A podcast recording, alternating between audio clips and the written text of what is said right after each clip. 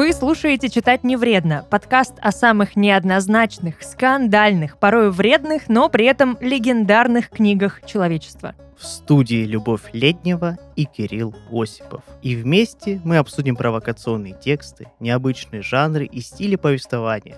Поговорим о личностях, стоящих за произведениями, и о тех временах, в которых они творили.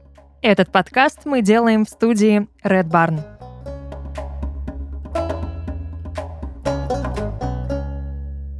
Ну, привет. Привет! Давно не виделись. Да, давно не виделись. Мы продолжаем говорить о интересностях самых разных и самых неоднозначных. И сегодня у нас Америка в центре повествования, обсуждения и препарации. Также слово будет звучать. Скроем штат Балтимор. О, да, конкретно. Будем говорить про самого, наверное, мрачного, самого непонятного и особенно непонятно, как умершего автора Америки XIX века. Это Эдгар Аланович По. Аланович? То есть Эдгар По осетин? Я так и знал. Я подозревал. Ты как будто не был готов к тому, что я скажу, что это Эдгар Аллан По, и ты такой... Я вообще готовил Гоголя. Нет, я, кстати, знаешь, на что наткнулся? На удивительное сходство. Шон Пен чертовски похож на Эдгара Аллана По. Да. Почему они не сняли фильм с ним? Мне кажется, это просто будет полтора часа того, как человек пьет на экране, и все. Так это в этом же вся прелесть. Во-первых, у Шона Пена был такой печальный опыт. У него сколько лет алкогольной зависимости. Угу. Он даже избил Мадонну под этим делом, после чего она выбежала, в чем мать родила в полицейский участок, и потом рассказывала, что он на нее чуть ли там не прыгал, на ней осуждаем. Осуждаем, осуждаем сразу, не осуждаем. Тем более в контексте а, самого Эдгара Аллана. О, да. Я вообще не понимаю, почему феминистки не сделали его... Идолом. Идолом. Совершенно Правда. верно. Он же боготворил женщин. Да. Максимально. Это на самом деле очень интересно с точки зрения того, что в его произведениях чаще всего умирают именно женщины но при этом сексистом его назвать вообще нельзя. Он, он обожает женщин, он их боготворит, он их боготворит превозносит. Абсолютно и согласен. это просто каждая женщина, она, по сути, святая становится вот именно в его интерпретации. Я с тобой полностью согласен, тем более, что все его произведения пропитаны неким таким предвзятым пренебрежением, обидой на мужской вот этот да. маскулинный мир. Женщина — это жертвы, всегда жертвы. И поэтому, девочки, Записываем. Берем, печатаем флаг, идем с черным мрачным дядькой по улицам и говорим, что мы эмо-лохи. Год и дуры, мы фанаты по культуре. И все. И за вами вся интеллигентная, читающая, мыслящая молодежь пойдет. Все, кто не уехал в Грузию и в Армению, и с Казахстаном, все, все пойдут... уедут за... в Балтимор. Все уедут в Балтимор, да. Ну кстати, как сейчас получить грин-карт? Возможно сказать, что ты любишь Эдгара Аллана Я надеюсь, надеюсь. Наверное, это единственный выход. Кстати, по поводу вот грин-карты, переселения и всего прочего, забавный, интересный факт, которым я лично могу гордиться — я писала, когда свою и дипломную диссертацию магистрскую, я писала ее у человека, который буквально официально состоит в обществе э, Эдгара Аллана По, ценителей его американском обществе. Просто святой Юрий Викторович, спасибо вам за все и за любовь конкретно к этому писателю, потому что он мой любимый, обожаю вообще. Да, признаваться в любви мертвым 40-летним грустным депрессивным э, мужикам мое призвание. Это грустно прозвучало. Это да? нормально. Я тут недавно понял, что у меня все мои музыкальные кумиры... Мертвы? Нет, на грани. На грани. Здоровья погибшим. Максимально, да. Здоровья дедушкам. Спасибо ветеранам рока за мое счастливое детство и за мою полную отсталость и мою несоответственность современной культуре. Спасибо тебе, Джимми Пейдж, что полностью испоганил мое сосуществование со сверстниками. Кстати, еще один интересный факт. Так. У меня сегодня день фактов, таких просто вбросов. Эдгар Аллан По ну. и солист The Doors. Ну, Моррисон. Там просто столько параллелей. Да, я, кстати, обратил на это внимание. Единственное, конечно, а, ну, надо сказать, что Эдгар Аллан при всем своем таланте и абсолютно несчастной, трагической жизни был дядечкой не совсем приятным, вообще, не импульсивный, злой. Вот у него что интересно, Обычно мы привыкли, что писатели, творцы, у которых проблемы с психикой, они так или иначе обладают какими-то физическими недостатками. Слабое здоровье, да. хилые, Но несчастные. Не... А этот был действительно здоровенный. Он разрывал напополам быка, выливал кровь бычью, делал ванну, садился в нее и таким образом лечился чири, угри, всякие там отложения, фистулы на миг. Ну вот лечится. коронавирус, вот абсолютно, так надо было лечиться. Абсолютно, абсолютно. В конце концов, человек практически сделал блестящую военную карьеру. Да.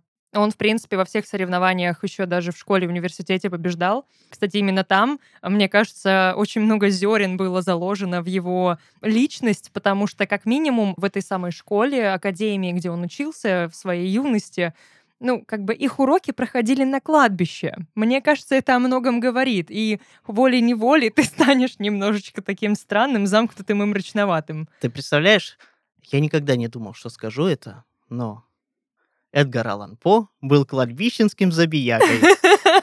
Он же был э, лидером, в принципе, да. он был таким активным ребенком, пацаном, скажем так. Ну, их физра буквально проходила, они копали могилы. Вот правильно. Вот я рекомендую. Применяли труд просто да. по месту назначения. Уважаемый министр образования, обратите внимание, если вы хотите приучать молодежь к труду, давайте как-нибудь э, начнем с малых. Разумеется. Вот эту гадостную злую шутку судьба сыграла с ним не из-за того, что он на кладбищах тусовался со своими однокашниками. Ну нет, конечно. А из-за несчастного семейного... Всего. Всего, всего. Из-за женщин. Из-за По женщин. сути, если реально так обобщить и отбросить все предрассудки и стереотипы, которые можно вытащить из этой фразы и меня забить камнями, все из-за женщины, его судьба трагичная из-за женщин. Но это правда так. Из-за женщин, алкоголя и туберкулеза. Из-за смерти. Ну, туберкулез. Из-за того, что женщины смертны. Во. Из-за того, О, что как. женщины, которых он любил и которые повлияли на него, слишком были беззащитны перед этой омерзительной, жуткой болезнью. Да. Я чуть не плакал, когда перечитывал историю его и Вирджинии. Это несчастная, юная, молоденькая девушка, которая фактически подарила ему вот эти несколько счастливых лет, и которая так жестоко, так тяжело и так трагично уходила. Ну, это правда я, очень я... страшно. Ты знаешь, волей-неволей начинаешь задумываться, какие-то проводить ассоциации, параллели, понимаешь, что, наверное, учитывая бэкграунд, и учитывая то, что ты осознаешь, что твое счастье, твои счастливые дни, они уходят вместе с этим человеком, я бы, наверное, вот выдержал бы я вот эти свалившиеся невзгоды, вот этой ответственности, вот этих несчастий, вот это, вот этот молох черный, перемалывающий меня и рушащий мое психическое, мое ментальное здоровье. Нет, наверное, нет. И не хочу, не хочу загадывать. И никому такого и не никому пожелаешь. такого не пожелаешь. Потому что мало того, что Вирджиния, он очень рано теряет родную мать. Родную мать. Он теряет свою первую любовь. Они просто все умирают у него на глазах, у него на руках. Одна от э, туберкулеза, другая от рака мозга. Приемная мать от туберкулеза. От туберкулеза. Приемная мать, которую вы любила. Да, которую он полюбил, в которой он увидел ласку, которую ему не хватало. Абсолютно. От которой он получил любовь, признание и уважение, которых ему не хватало. А что ему дали мужчины? Ненависть, презрение, отчим. Он его, конечно, изредка финансировал, но, извини меня, когда ты впечатлительный, нежный мальчик, а твой отчим водит любовницы. Э, да, этого когда прям твоя мать умирает. Когда твоя мать умирает, это, конечно, ничего кроме ненависти не оставляет. Родной... Нет, это, это мерзко. Да, родной батюш, ну разве это батя? Пошел за хлебом. Да. Другой такой, я за хлебом не пойду, пойдешь ты за хлебом. Угу. Ну, пошел за хлебом. Это как же нужно было разочароваться в семье, в обществе и во всем, и в себе в том числе, чтобы пойти добровольно в армию служить, когда ты абсолютно не из этого мира, когда ты романтичен, эмоционален, инфантилен, восприимчив, и тут ты такой, а, буду военным. Как Алан Делон. Еще один, да? Да. Короче, все насмотрелись на Эдгара Алана По и, и такие... пошли воевать. Раз а... смог он, ну, знаешь, на самом деле это не единичный случай, а достаточно распространенная практика, когда ты не знаешь, что делать, и идешь служить. Во все времена в западном мире. Это могло сулить карьеру все-таки. Что грезило мальчику? Нищее существование. А, как автора его оценили достаточно поздно, не сразу. Но при этом он выпустил свой сборник стихов первый именно уже в школе. В школе. Но мы же понимаем, что его рассказы пережали время, это вызывало жуткую О, ненависть у современников. Пока ворона не прокаркала, собственно говоря, признания как такового не было. Да. Да даже и после этого. Оно-то было, но как бы что оно ему дало? Меня бесит, когда Эдгара Алана По называют отцом современной поэзии, когда его называют отцом детектива. Ну, это правда. Нет. Да. Нет. Да. Ну, слушай, ну он не сформировал жанр. Он задал ему правила. Но раньше, еще раньше это сделал Диккенс.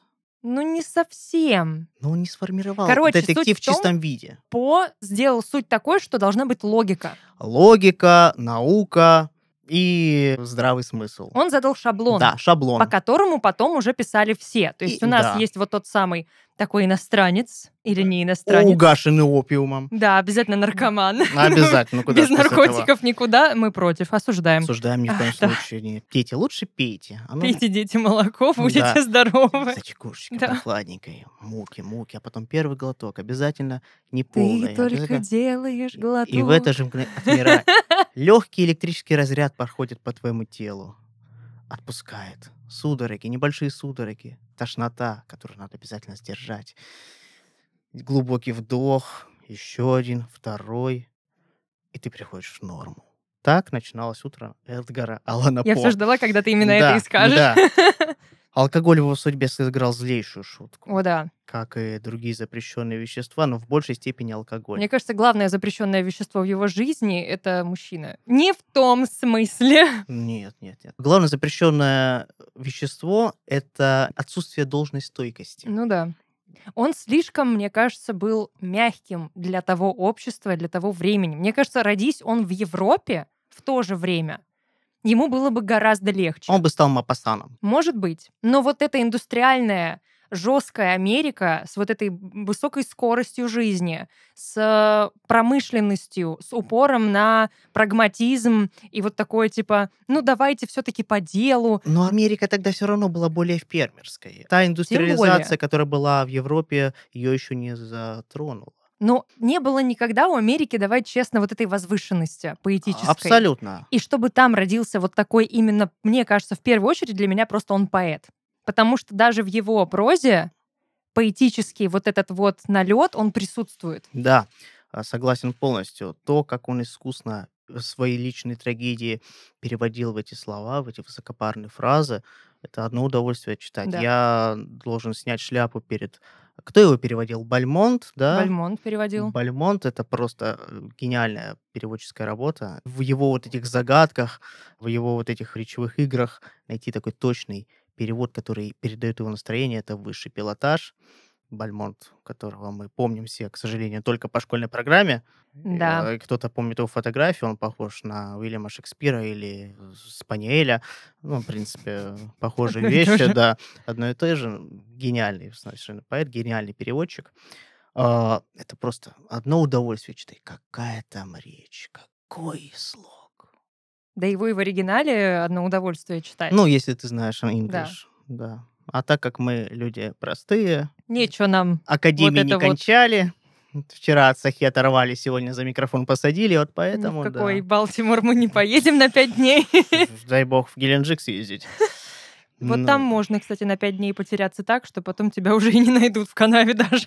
Какую бы ты музыку, какой саундтрек, давай напомним друг Так. другу, что мы с тобой перед тем, как записывать этот подкаст, договорились обсудить «Золотого жука», Мгм. «Пержука», Кота, да, черного кота. черного, ворона. черная кошка, белый кот, да, э, ворон, падение дома Ашеров. певца Ашера и... Убийство и- на улице Морг. Да, мы всю школьную программу. Ну да.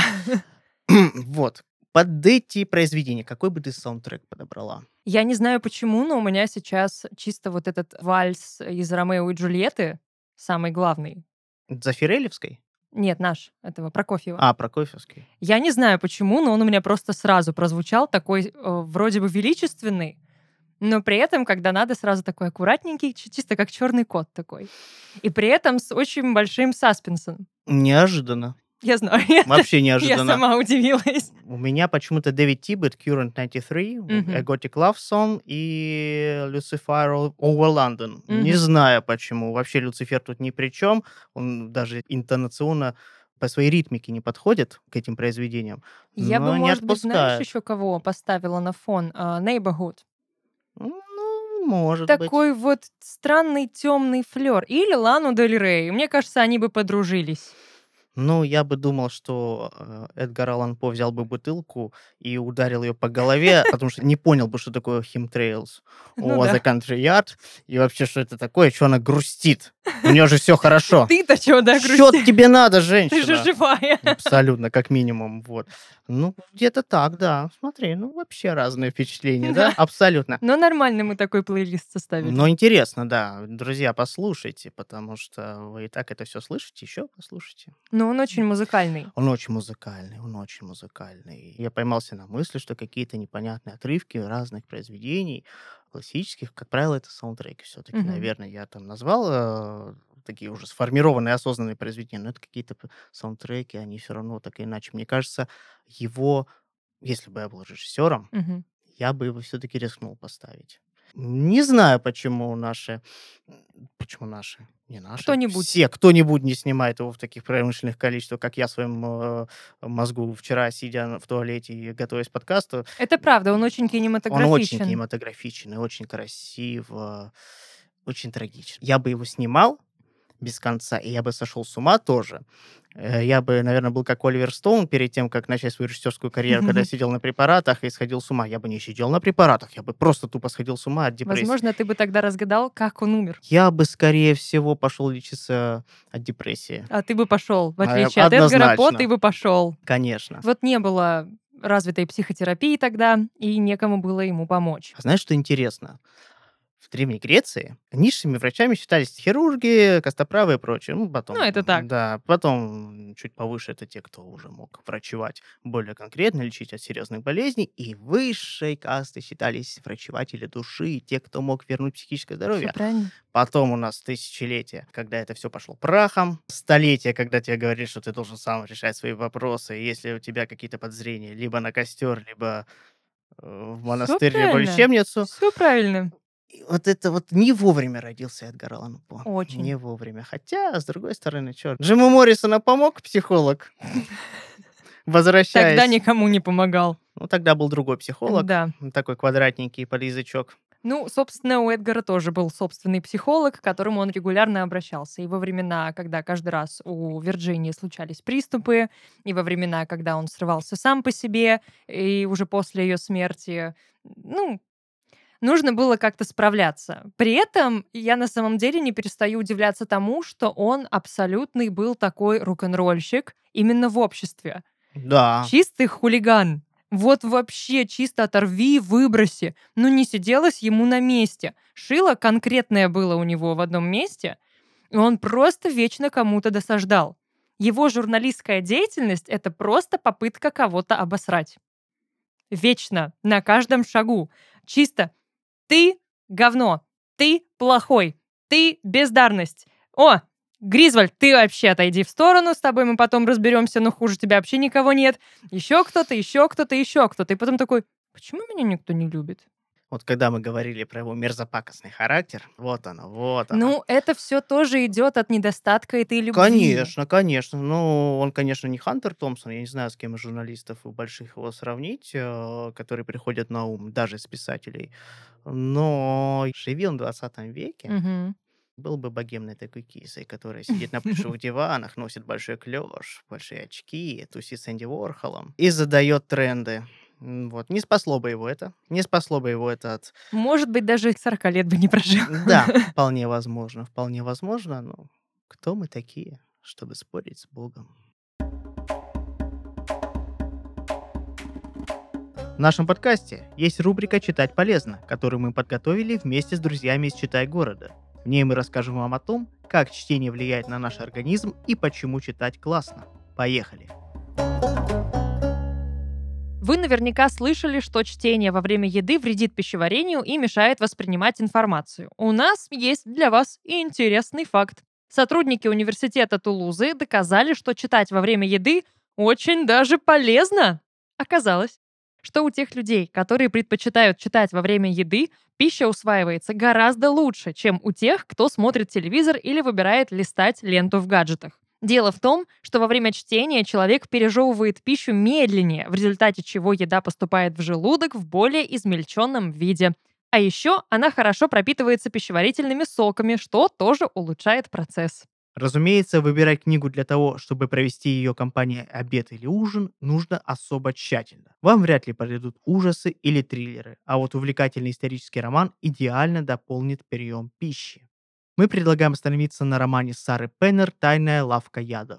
Это книга о том, что самая тяжелая правда никогда не лежит на поверхности. Ее обязательно нужно вытаскивать, подносить к свету и отмывать дочисто. Приобрести книгу можно в розничном магазине «Читай город». «Читай город» — это уникальное место для книголюбов. В магазинах этой сети не просто продают книги, а разделяют любовь к чтению. В «Читай городе» по-настоящему знают, что такое хороший роман, увлекательный детектив или добрая детская сказка.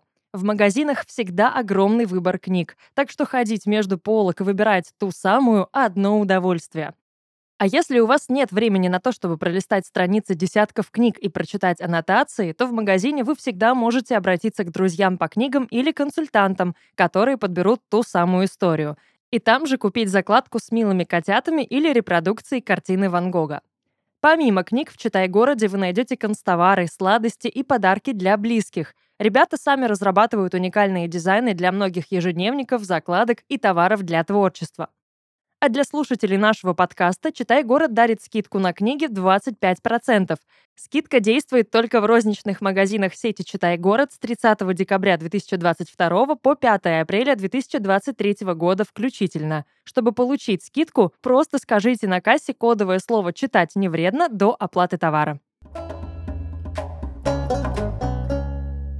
Кстати, история помнит очень много интересных отравлений. Вообще обожаю историческую литературу. Знаешь, Например, такой факт, что мать персидского царя Артаксеркса, Парисатида, отравила свою невестку Статиру змеиным ядом. Одну сторону ножа она смазала ядом, вторая осталась чиста, и при этом, разрезая пищу, та часть, которая предназначалась ненавистной невестке, угу. была смертельно отравлена, вторая же, дабы не вызывать подозрений, осталась чиста. Интересный такой факт Это прикольно. Да, запоминай. Я запомнила, потому что я видела, ну, скорее всего, вот как раз-таки оттуда заимствованный вот такой вот ход в клубе романтики. Вообще яд, как мы знаем, последний царь государства под названием Понт тщательно принимал яды, дабы выработать иммунитет, но, к сожалению, не повезло. Ну, кстати, в «Голодных играх» тоже этот прием очень ну, классный. Да, ну как, да. он просто использован,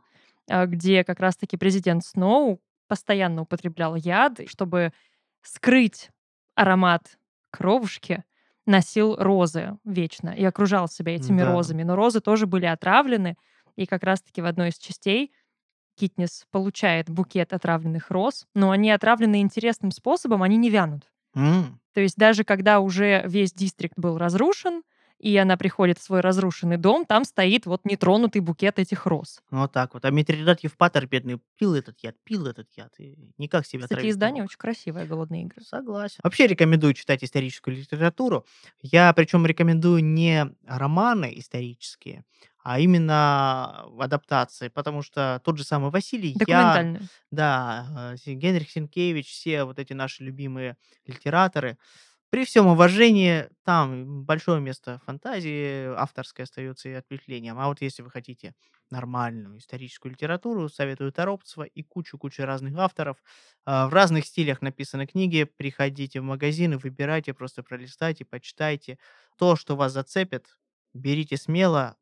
Историю надо знать сейчас, в наше время, я считаю, в наше время переходов и потрясений, в глобальном смысле – история это просто необходимо абсолютно всем, Да. потому что вы будете знать и будете готовы ко всему. Она всегда Потому что это циклично, да. Вы уже будете знать, что будет дальше. Вы будете знать, вы будете готовы. Вы даже можете не готовиться, но просто будете морально готовы к будущему. Все до нельзя примитивно. Человек ужасно примитивен и никогда не учится на чужих ошибках. Читайте исторические книги.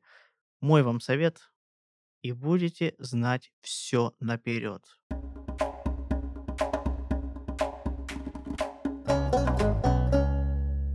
Кстати, кстати, кстати, ты кого можешь сравнить с Эдгаром? У него куча последователей. Все в один голос трубят, что мы дитя э, его творчества, мы порождение его гения.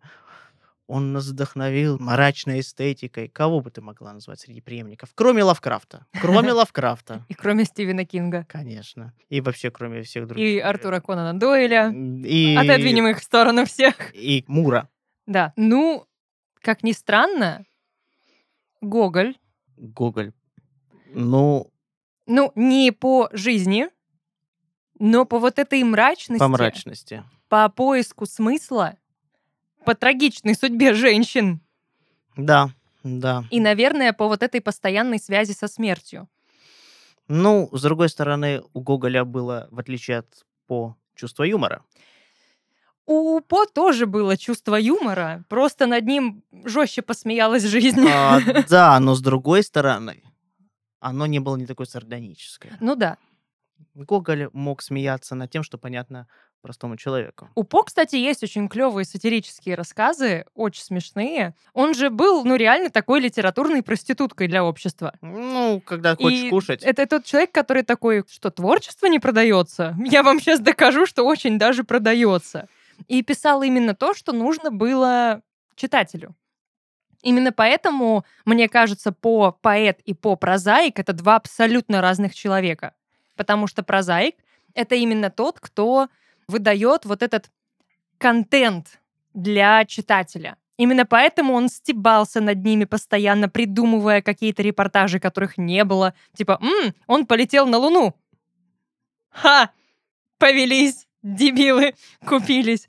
Или когда он в третьей части вот этих приключений своего Дюпена э, пытался расследовать реальные убийства. Во второй части, где вот раскрывается убийство женщины. Он же реально взял заметки, существующие, и такой типа, да полицейские лохи, они не понимают, я сделаю лучше. И он, по сути, пересказал все, что было реально в этом убийстве, и подвел их к реальной разгадке. На момент, когда он заканчивает это произведение, еще не выяснилось, кто убийца, но, по сути, он был прав. Он раскрыл это убийство, так же, как и его герой в первой части «Убийство на улице Морг». Любимый, конечно, прием авторов детективов, ну, только, наверное, у одного из десяти получилось хоть как-то реалистично Как тебе, кстати, концовочка? Ты знаешь, для меня нормально. Так пойдет, да, под пивко? Ну, слушай, у него концовки это не сильная его сторона. Вообще. Он их, как будто, знаешь, обрывает. У он их забирает у читателя. А, у меня такое ощущение, что да. Во-первых, видно, например, по тому же падению дома Ашеров, угу. что когда он это писал, когда он это творил, он испытывал вот эту физическую боль от всего того, что он описывает, да. от того, что он говорит. В принципе, по в каждом своем произведении, если мы обратим внимание, то ну, понятное дело, что в том же «Золотом жуке», угу. в «Вашерах», он как бы гость, он как бы повествователь. Но он смотрит со стороны. Он смотрим со стороны, но мы же видим, что настоящий По — это главные герои. Всегда. И он как бы их оправдывает. Если мы вчитаемся в текст, то каждый раз, когда этот персонаж кажется нелепым, э, безумным, он всегда его пытается оправдать. И он ищет оправдание для себя. И поэтому, когда в это вдумываешься, вот не можешь никак даже шутить над этим. Я почему, честно говоря, боялся сегодняшнего подкаста? Я настроил себя на негативный лад. Потому что как можно обсуждать По, когда у него так все плохо, когда его жизнь это трагическая, это щемящая, боль. щемящая боль. Кстати, ты заметил, что у него есть очень много самоповторов? Очень много. Прям у него какая-то есть излюбленная тема секретного убийства, домашнего такого, чисто domestic homicide, и попытка его скрыть, и потом собственное обличение. Да. Хотя бы взять черного кота. А, ну, типа, сам лох. Ничего другого сказать нельзя. Да, да, честно говоря, это местами, когда читаешь его захлеб, когда читаешь его да. подряд, это начинает резать глазик, прям катаракта нарастает, сетчатка отслаивается от этого всего бесчинства. Но, но каждый автор сама повторяется. Да. Каждый. И мне кажется, здесь еще причина в том, что, опять же, вот ты сказал, что он пытался себя оправдать, он и себя и наказывал. Да. Он жаждал этого наказания. Почему эти герои, по сути, да, приходят к тому, что они все равно преступление и наказание. У него же нет таких, которые со спокойной душой. Ладно, бочонок Амантильядо, хорошо. Но мне кажется, там есть какое-то... Это исключение из правил. Да, у него в голове было продолжение того, что с героем произошло с этим Фортунато, и как он сошел потом с ума от того, что запер своего друга, замуровал его в стене. Опять-таки. Да. Или сердце-обличитель, где точно так же он расчленил, убил деда, деда убили, расчленил, просто такой под досками сложил тело, пришли полицейские, он слышал стук сердца этого деда и такой, ладно, вот тут он лежит, спалился. Ну, в сущности своей. Он сам раскрывал себя. Да, сам раскрывал себя. Ну, еще давай откровенно, мы же с тобой творцы, просто об этом никто не знает. У нас же 85 романов и 95 детективов у каждого за У меня 84 пока. Да, и 813 эротических рассказов в журнале А, Лиса. это да. Ну, там фрагменты, но неважно. А, каждый автор работает по лекалам. Особенно, Да. когда он работает как конвейер. Когда тебе надо просто написать и сдать, и даже когда ты пишешь для себя, ты все равно так или иначе работаешь по устоявшейся конструкции. И вот тут сразу в контрасте идет его поэзия. Да, абсолютно там другое. Просто какой-то сумбур, реальный сумбур. Он просто в какой-то момент он такой говорит, чтобы тебя дослушали до конца, тебе нужна не зацепка, ни какая-то кульминация, ничего. Тебе нужен правильный размер. И он так пишет Ворона. Он такой, я это сделаю с помощью размера. Я их убью с помощью размера. То есть он такой, ни метафоры, ни рефрен Nevermore, нет, ни ворон, ни библейские отсылки, ни ангелы, ни трагическая его любовь к своей жене. Ничего. Размер. И языковая игра. Да. Очень много языковой игры. Что, опять же, заставляет нас преклоняться перед Бальмонтом. Да. Мое что солнышко, Бальмонт. У тебя какой любимый стишок? Угадай. Ворона? Конечно. Я ворона, я ворона, най най най най най я ворона, Как-то ворона, в полночь, в час угрюмый, утомившись от раздумий, задремал я над страницей фолианта одного. Мне кажется, здесь само вот именно течение мысли, слога и образа, оно уже тебя обволакивает, просто вот затягивает, и ты такой, все, залип. У тебя уже нет ничего в голове, ты такой, я внимаю. А знаешь, что я к своему стыду сейчас понял? Ты сейчас читала, и у меня ассоциация. В синем море, белой пене, чайки белые летают. Не знаю, почему мне это напомнило. Какой музыкальный у нас выпуск. Да не то слово, просто странно как-то. Но да, я с тобой более чем согласен. Мне кажется, он этим стихотворением подвел себе сам заведомо черту, очень мощную. И оно было очень пророческим, в принципе, как и пушкинский, кстати, пророк. Потому что Ворон молвил, каркнул, гаркнул, nevermore, по сути, да, больше никогда. И он сам себе это пообещал. Больше никогда. Больше никогда ты не полюбишь. Больше никогда ты не будешь так счастлив. Больше никогда ты не узнаешь радости от любви любимой женщины, от этой женщины, которая умирает на твоих руках, и ты должен греть ей ноги и руки, потому что ее нечем укрыть. Больше никогда не будет в твоей жизни такой славы, как после этого стихотворения. Больше никогда ты не будешь счастлив. И это очень больно, очень грустно, но осознавая все это, он не заканчивает супер трагично это стихотворение. То есть, в принципе, это стихотворение реально оставляет надежду. Там потому есть что надежды. утраченная Ленор, она в раю. И есть у него надежда, что он с ней встретится. Что заставляет нас вспомнить о Данте и его божественной комедии. О, да. Это такой популярный прием в поэзии. Да. Популярный сюжет, но если вспомнить, что пережили эти люди, мы не вправе их винить. Я думаю, с такой судьбой, с такой болью, с таким реальным мученичеством он заслуживает такого покоя, такую надежду, которая, ну, реально оправдается, сбудется. Но ни одно творчество не стоит такой несчастной судьбы. Ни одно. А, Поэтому, когда молодые авторы хотят войти в историю любыми способами, подумайте, посмотрите на эту судьбу. Да. Он, он у меня, кстати, ассоциируется с двумя поэтами. У них такая же трагичная несчастная судьба Данте и Франсуа Вион. А как тебе Есенин? Другое совершенно. Есенин не знал нужды в деньгах. Это правда. И это все равно накладывает большой отпечаток. Да. Есенин был балагуром, шут. Шут Гороховый. Шут. Ну, фу, да, Да, без негатива, Да, guys, да, да. без негатива, guys. Но это другая судьба, другая Ну, совершенно. кстати, у обоих очень загадочная смерть. Абсолютно. Правда, мне очень интересно, как умер Эдгар По. И это же реально загадка. После смерти жены она до своей смерти, очевидно, взяла с него обещание э, жениться на своей первой любви. Вторая. Ну, да, но просто почему-то первую вот эту вот матушку друга все опускают. Ну, она же умерла. Ну, поэтому, да. Наверное, поэтому Да, было здоровья бы странно, да. И он пообещал ей, что это сделает, он ее находит, они обручаются, все прочее. И за какое-то там буквально пару дней до свадьбы он уезжает по делам в Балтимор, читает там лекции о своем творчестве, о творчестве в целом. Там, по-моему, какого-то числа сентября уезжает, должен вернуться вот буквально на днях, все, и там свадьба должна состояться в начале октября, и не возвращается. Пять дней его нигде нет, никто не понимает, э, что, где и как. И одному из его знакомых приходит письмо о том, что нашли его в Балтиморе, в канаве, одетого в чужую одежду возле таверны, абсолютно неадекватного, не понимающего, что происходит. Заберите его, пожалуйста. Без вещей, без денег, без ничего, который даже не сразу вспомнил, кто он и что он.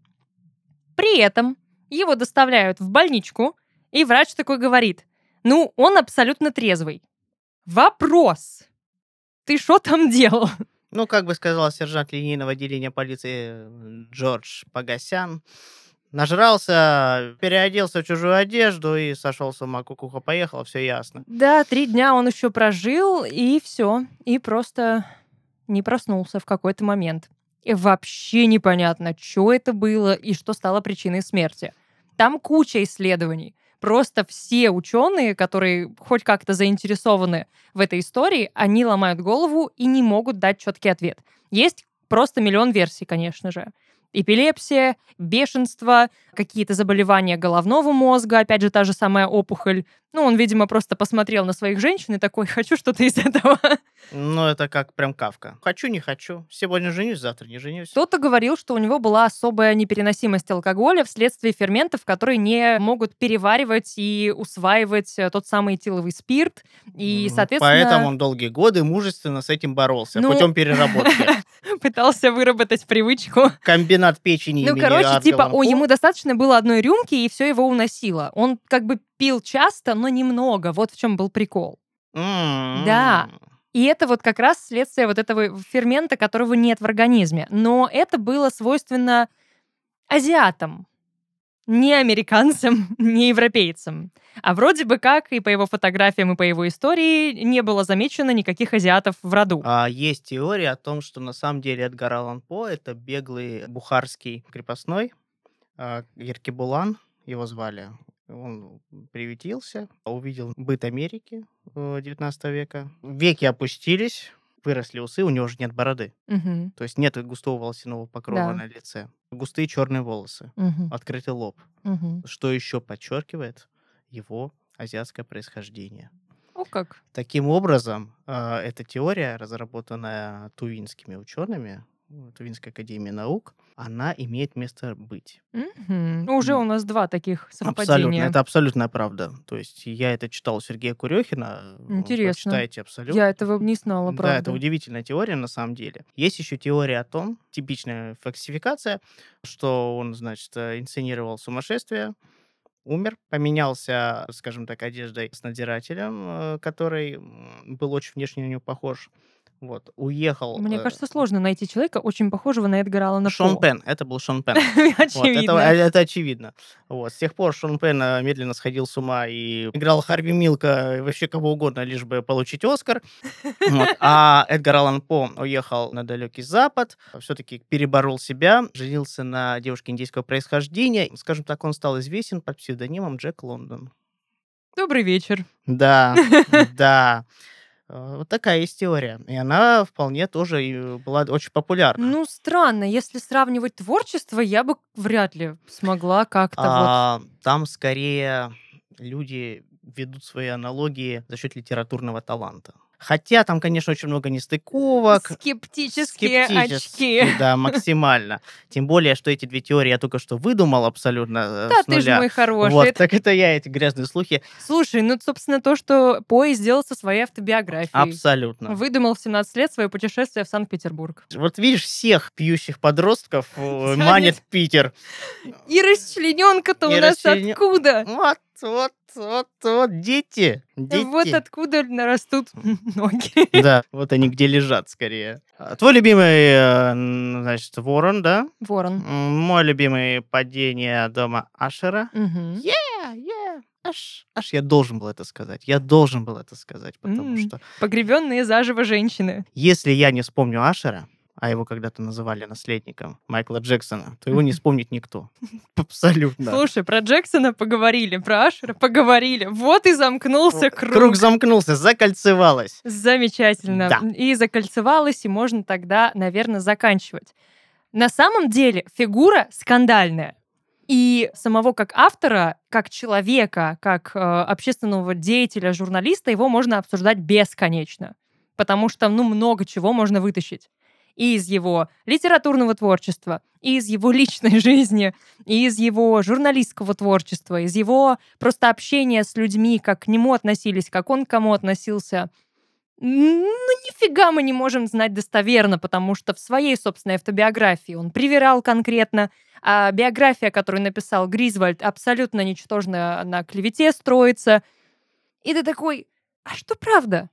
Великий автор всегда окружен фальсификациями. И это на самом нормально. деле очень крутая характеристика для такого писателя. Какое творчество, такой и писатель. Какой писатель, такое и творчество. Да, поэтому давайте не будем копаться в его жизни.